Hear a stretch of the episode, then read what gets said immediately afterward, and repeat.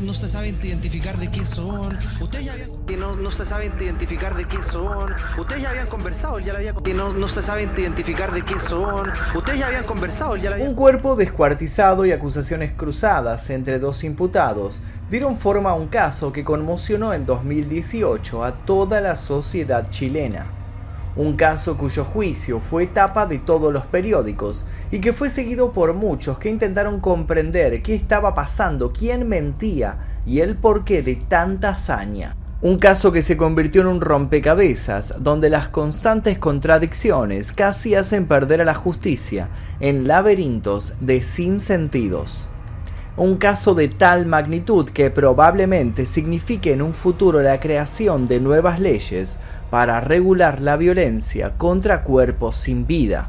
Hoy vamos a adentrarnos en el caso del profesor Nivaldo. Pero antes de comenzar les quiero hacer una recomendación. Les voy a dejar aquí debajo en la descripción un link para que se descarguen con un 83% de descuento Surfshark que Surfshark básicamente es un VPN que les va a permitir hacer un montón de cosas que con su navegador habitual actualmente no pueden hacer. Usando Surfshark van a poder desbloquear, por ejemplo, las 15 bibliotecas mundiales de contenido de Netflix y no tener que usar solamente la de su país. Van a poder acceder a sus sitios y servicios favoritos, incluso en países que los prohíban, ya que Surfshark evita la censura y el bloqueo geográfico para poder proporcionarles el acceso a ellos. Van a poder acceder a BBC iPlayer, Hulu y otros servicios de streaming limitado en los países en donde estén disponibles. Además, van a poder proteger sus datos usando cifrado impenetrable y los protocolos más seguros. Van a poder superar la discriminación de precios basada en la ubicación de pasajes de avión y alquileres de vehículos conectándose a servidores VPN en diferentes países. Y además de eso tienen un montón de beneficios más que ustedes mismos van a poder descubrir porque les dejo aquí debajo el link, el link personalizado, el link que me dieron a mí para que ustedes se descarguen Surfshark con un 83% de descuento y con 4 meses gratis en un plan de 24 meses. Esta es una promoción especial por las fiestas. Así que no sé qué están esperando, descárguense el Surfshark en el link de aquí debajo y luego me cuentan qué tal les fue. Ahora sí comencemos.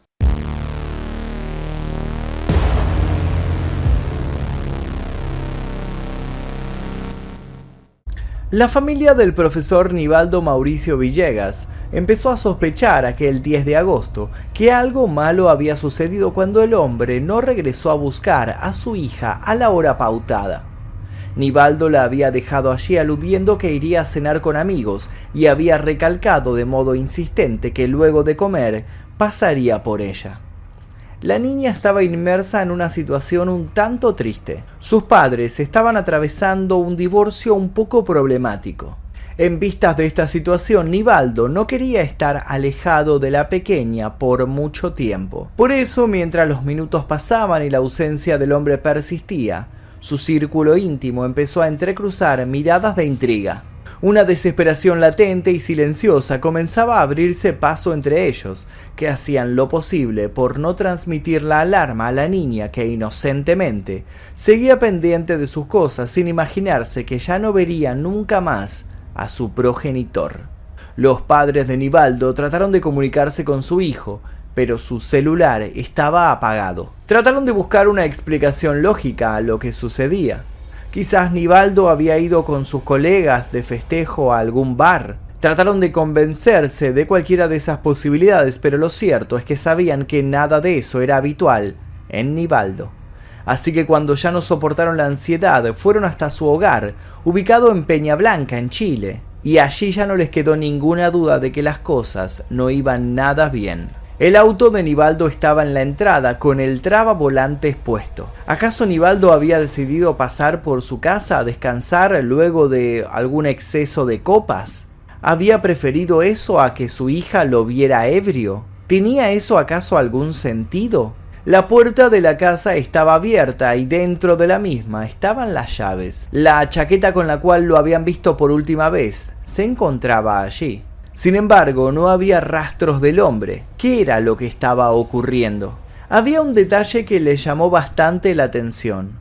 un vaso roto que se encontraba tirado en el suelo. La familia esperó el tiempo correspondiente y realizó la denuncia en la comisaría más cercana. Luego de cinco angustiantes días, la pesadilla se redobló y toda esperanza de un final feliz se hizo añicos. Trabajadores del muelle Prat avistaron un torso humano flotando en las aguas. Recién el 20 de agosto la Fiscalía y la Brigada de Homicidios de la Policía de Investigaciones confirmaron que el torso encontrado correspondía al de Nivaldo Mauricio Villegas Gutiérrez. A los pocos días, su exmujer, Joana Hernández, abría la puerta y se encontraba con muchos policías que la acusaban del crimen.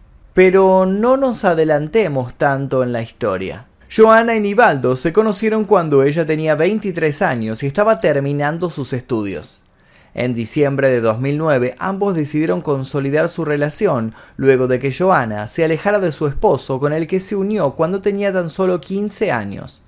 De esa manera, iniciaron la proyección de formar una familia. Ella tenía ya dos hijos y la familia de Nivaldo los acogió en el seno propio. Nivaldo era tranquilo y propenso a ofrecer ayuda a todos en el barrio.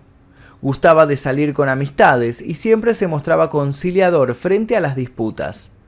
Si había discusiones en el hogar, Nivaldo se calzaba sus zapatillas deportivas y salía a correr para aclarar sus pensamientos. Prefería no dejarse llevar por impulsos. Dejaba que las aguas se calmaran de modo natural. Joana estudió técnico en enfermería gracias a insistencias de Nivaldo y para quienes veían todo desde afuera, durante los ocho años que la pareja permaneció unida, no hubo mayores problemas. Sin embargo, a pesar de que la relación funcionaba bien y sin grandes sobresaltos, Nivaldo Villegas presentó una denuncia por violencia intrafamiliar, la cual fue desestimada. La denuncia se había hecho luego de que Joana sufriera un ataque de nervios en el que había tirado ropa, adornos y todo lo que se le cruzara por el camino, la mujer se había vuelto un violento huracán y Nivaldo no lo había soportado. Aquello no tenía nada que ver con su forma de hacer las cosas. La pareja se quebró después de esto y todo fue cuesta abajo. Tras la separación se desencadenó una disputa por la casa familiar y también por la tenencia de la única hija del matrimonio.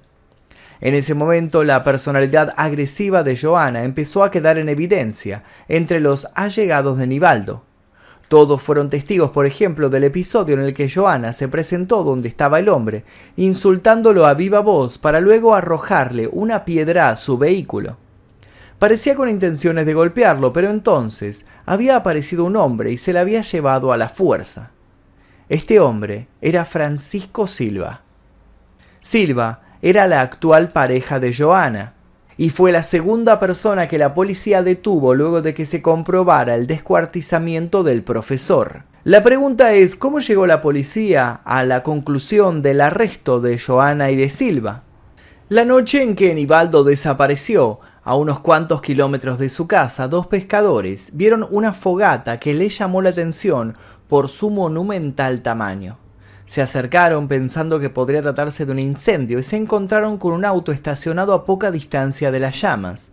Una pareja miraba el fuego como en trance desde el interior del vehículo. Uno de los pescadores se acercó al hombre y para entrar en confianza le preguntó si sabía cómo estaba la pesca en esa zona.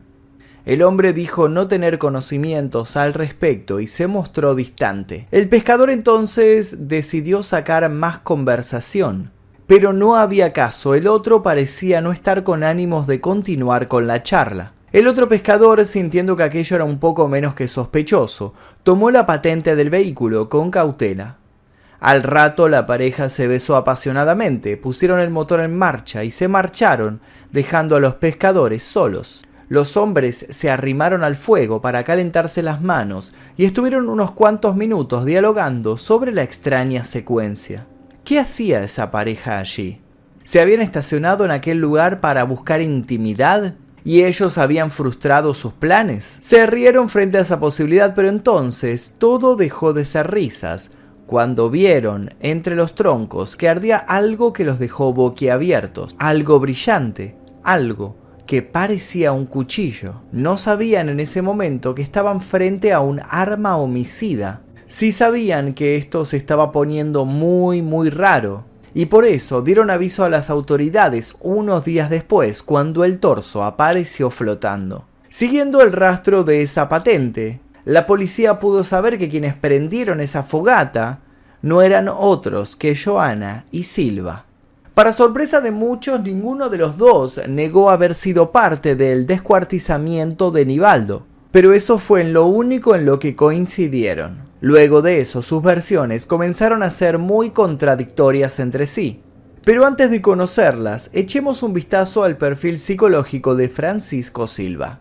Antes de que algún juicio se llevara a cabo, el abogado defensor de Francisco Silva pidió un examen psicológico de su cliente, alegando que él mismo no estaba en condiciones de compadecer ante los tribunales. En dicho examen, Silva detalló pasajes de su vida desde la infancia, la cual recuerda como una etapa cargada por el bullying que despertaba en sus compañeros su contextura robusta y su tartamudez.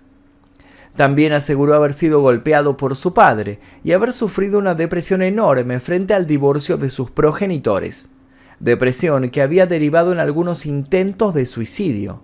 Otro episodio importante de su vida que mencionó fue la cirugía de bypass gástrico, a la que se sometió en 2010, tras la cual perdió decenas de kilos de peso. Uno de los aspectos que mayor relevancia tuvo en el relato de Silva fue la presencia de supuestas voces en su interior que desde antes del crimen del profesor aseguraba escuchar. Voces que le decían que debía estar encerrado en una clínica mental.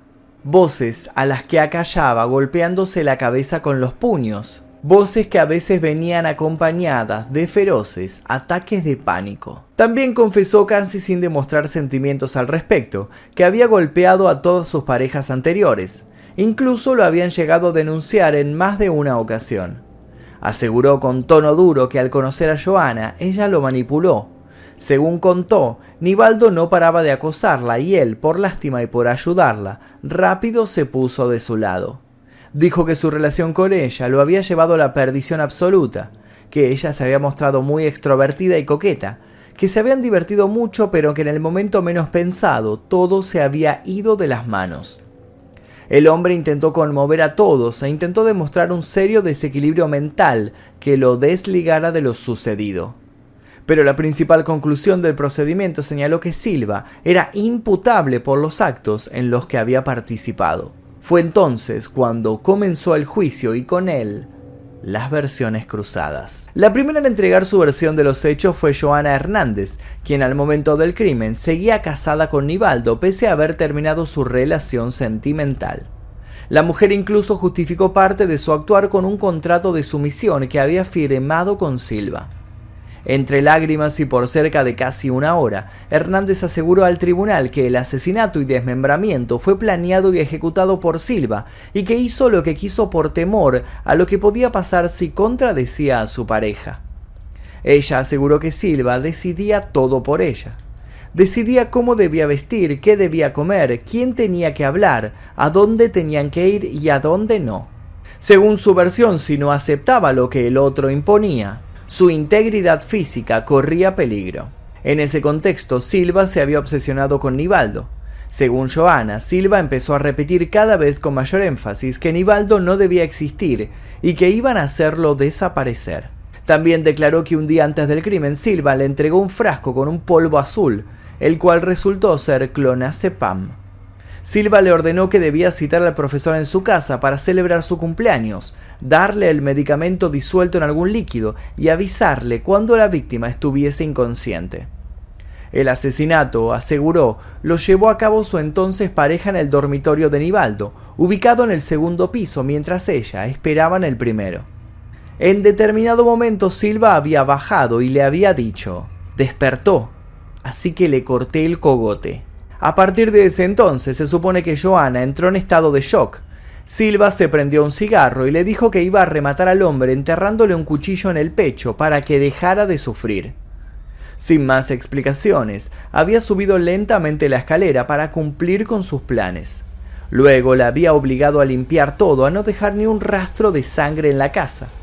La mujer reconoció haber participado en el desmembramiento y ocultamiento del cuerpo, pese a que ello también habría sido, según sus palabras, idea de su expareja que luego le pidió por favor que no lo culpara. Silva le habría dicho que frente a un juez negaría todo.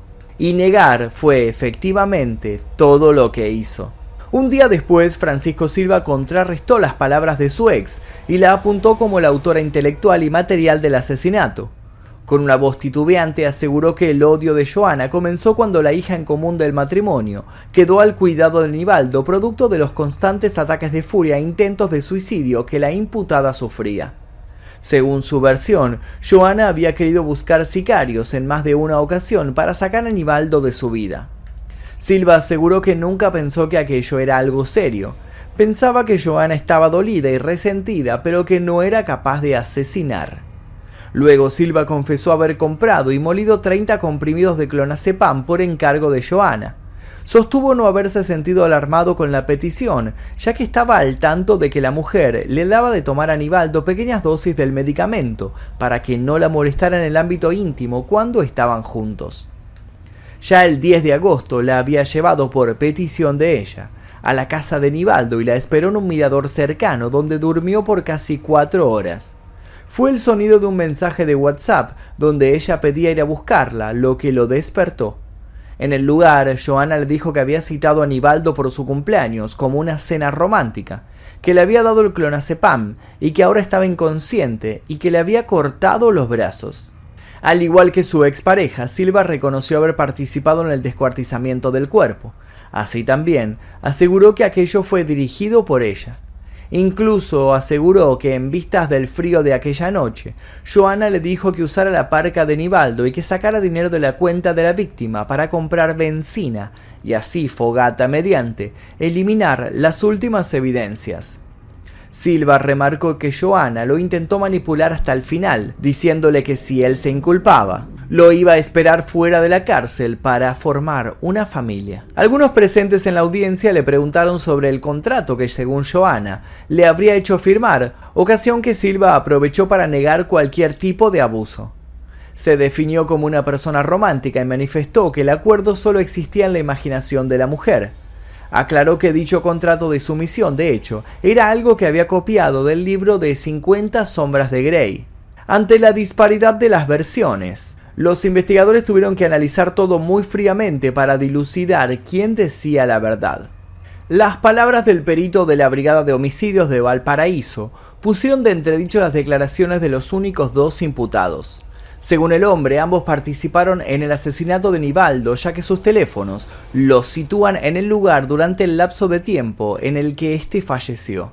Además, según el análisis de la escena del crimen, está convencido de que ambos estuvieron en la habitación del profesor y sostiene con vehemencia que los dos planificaron todo en conjunto y luego, al ser descubiertos, trataron de librarse uno del otro. Pero, ¿por qué habrían hecho todo? Simplemente por ambición para que Joana pudiera quedarse con todo lo de Nivaldo. El subcomisario también indicó que el desmembramiento del profesor no ocurrió en el inmueble, sino que durante la fogata en la playa Las Docas, Laguna Verde, lugar donde encontraron restos óseos de la cabeza y mandíbula de la víctima. El policía declaró por más de tres horas. Habló sobre las características de los lugares en los que habrían estado los imputados y la ropa que usaron, expresó que incluso ambos imputados tenían una coartada para cubrir el crimen, hacer pasar el fallecimiento por un suicidio, lo cual, por razones que se desconocen, fue finalmente descartado. Una teoría que pretende explicar el cambio de plan refiere al hecho de que pese a las altas dosis de clonazepam, el profesor habría despertado derivando esto en acciones impulsivas más violentas que habrían descarrilado lo pautado entre los asesinos. Entonces todo se redujo a que no importaba quién decía la verdad. Lo importante era que ambos mentían. Pero ¿en qué quedó este caso al final? La ex esposa de Nivaldo deberá cumplir una pena mínima de 40 años de presidio por el delito de parricidio, mientras que Silva deberá pasar 20 años de cárcel por homicidio calificado antes de solicitar algún tipo de beneficio carcelario. Ambas penas corresponden a cadena perpetua, es decir, una vez que cumplan sus años encerrados, no recuperarán la libertad. La familia de la víctima se mostró satisfecha con la sentencia y lamentaron que el padre del profesor no pudiera ser testigo de aquello.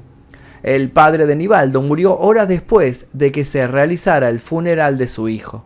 Hoy en día los hijos y la madre del profesor especulan por qué Nivaldo, aquel día fatídico del 10 de agosto, no le avisó a nadie que se iba a encontrar con Joana. Suponen a que se debe a que no iba a recibir la aprobación de ellos. Por eso habría mentido diciendo que vería amigos. La familia de Nivaldo también impulsó el proyecto al que se llamó la Ley Nivaldo en el Congreso. En lo concreto, según explica el sitio web del Senado, la ley busca tipificar el delito de mutilación o descuartizamiento de un cuerpo sin vida, apuntando a penas que van entre 541 días a 3 años de prisión.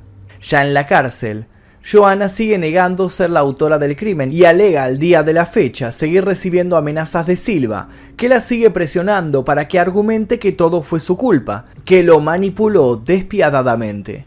Joana compartió encierro con Natalia Guerra, con quien entabló amistad. Natalia había sido juzgada por entregar a su bebé a la secta de Antares de la Luz. Ahora Natalia se encuentra libre. Para saber más sobre el caso de Antares de la Luz que se encuentra relacionado con este, les voy a dejar un link al final para que vayan a verlo. Muchos al día de hoy siguen indagando en la relación entre Silva y Joana. Lo que ocurrió y ocurre realmente entre ellos es probable que nunca nadie lo sepa con veracidad. Ambos demostraron ser incapaces de aceptar sus incongruencias, aun cuando la evidencia fue puesta frente a sus ojos. Lo cierto es que la población suspiró con alivio al encontrarse una respuesta oficial y rápida por este caso. Sin embargo, más allá de que se haya hecho justicia, lo ocurrido quedará para siempre grabado como uno de los peores crímenes cometidos en el país por la brutalidad ejercida. Y hasta aquí el video del día de hoy que me han pedido muchísimo el video del caso del profesor Nivaldo. Si les interesó les pido por favor que dejen su like, se suscriban si todavía no lo hicieron y activen notificaciones. Les recuerdo que pueden ver este video sin censura, sin publicidad 24 horas antes que el resto tocando el botón que dice unirse aquí debajo, eligiendo la membresía número 2 Maestro Oscuro y luego dirigiéndose a la pestaña comunidad. Le agradezco a todos los miembros del clan Befisto que están apareciendo aquí porque gracias a ellos es que podemos realizar este tipo de videos que son desmonetizados día a día por YouTube. Sin nada más que decir, les dejo un par de recomendaciones y me retiro. Mi nombre es Magnum Mephisto y será hasta la próxima. Adiós.